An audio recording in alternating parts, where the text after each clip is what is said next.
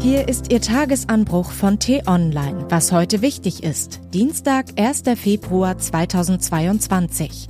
Deutschland macht sich langsam lächerlich. Geschrieben von Sven Böll. Gelesen von Irene Schulz.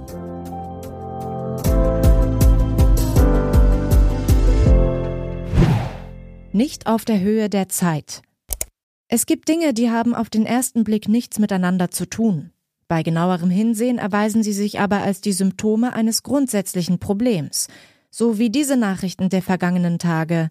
Gesundheitsminister Karl Lauterbach lehnt ein Impfregister ab, weil der Aufbau zu lange dauern würde. Allein die Stadt Wien kann pro Woche mehr PCR-Tests durchführen als die gesamte Bundesrepublik. Verteidigungsministerin Christine Lamprecht bezeichnet die Lieferung von 5000 Helmen an die Ukraine als ganz deutliches Signal, wir stehen an eurer Seite. Was diese drei Meldungen im Innersten zusammenhält? Sie sind ein Hinweis darauf, dass Deutschland nicht auf der Höhe der Zeit regiert wird. Man kann bedauern, dass China immer einflussreicher wird. Man kann beklagen, dass sich die USA nicht mehr so für Europa interessieren wie früher. Man kann es für abscheulich halten, dass Wladimir Putin sich zurück auf die globale Bühne gezündelt hat. Aber Politik beginnt nun mal mit der Betrachtung der Wirklichkeit. Die ist unschön. Und das nicht erst seit kurzem. Die Zeiten, in denen wir uns auf andere völlig verlassen konnten, sind ein Stück vorbei. Wir Europäer müssen unser Schicksal wirklich in unsere eigene Hand nehmen, sagte Angela Merkel vor fast fünf Jahren. Spätestens seither ist wirklich jedem klar, dass Deutschland mehr für seine Sicherheit tun muss.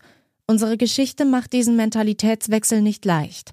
Aber viele Verbündete haben kein Verständnis mehr für die Arbeitsteilung, bei der sie in der Regel schuften, während wir moralisierend daherdozieren. Richtig unangenehm wird es, wenn wir dann auch noch so tun, als vollbrächten wir große Taten, so wie derzeit im Ukraine-Konflikt. Harte Sanktionen gegen Putin, die Ukraine in die Lage versetzen, Russland militärisch etwas entgegenzusetzen?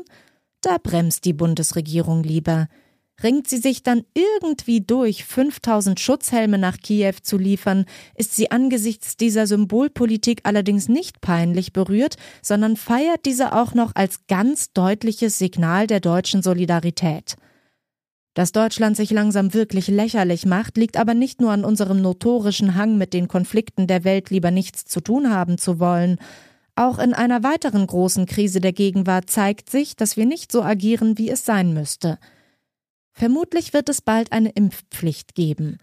Diese ist natürlich nur dann sinnvoll, wenn sich ihre Einhaltung auch kontrollieren lässt.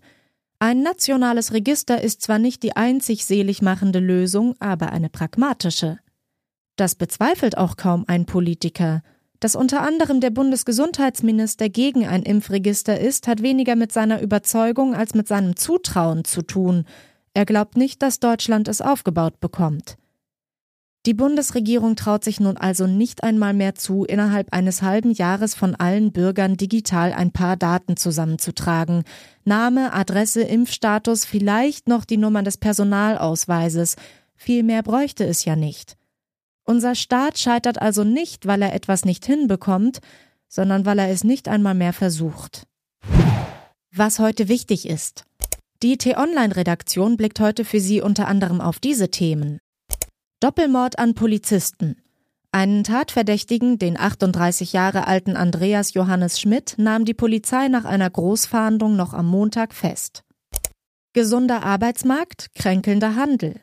Nur 5,1 Prozent betrug die Arbeitslosenquote im Dezember und erreichte damit fast wieder das Niveau vor der Krise.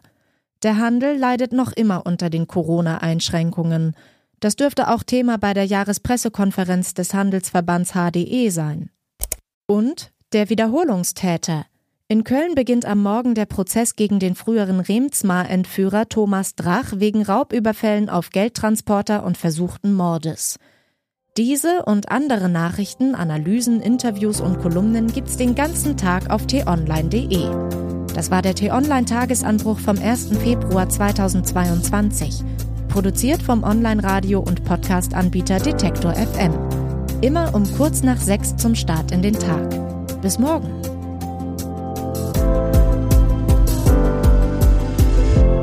Ich wünsche Ihnen einen frohen Tag. Ihr Florian Harms.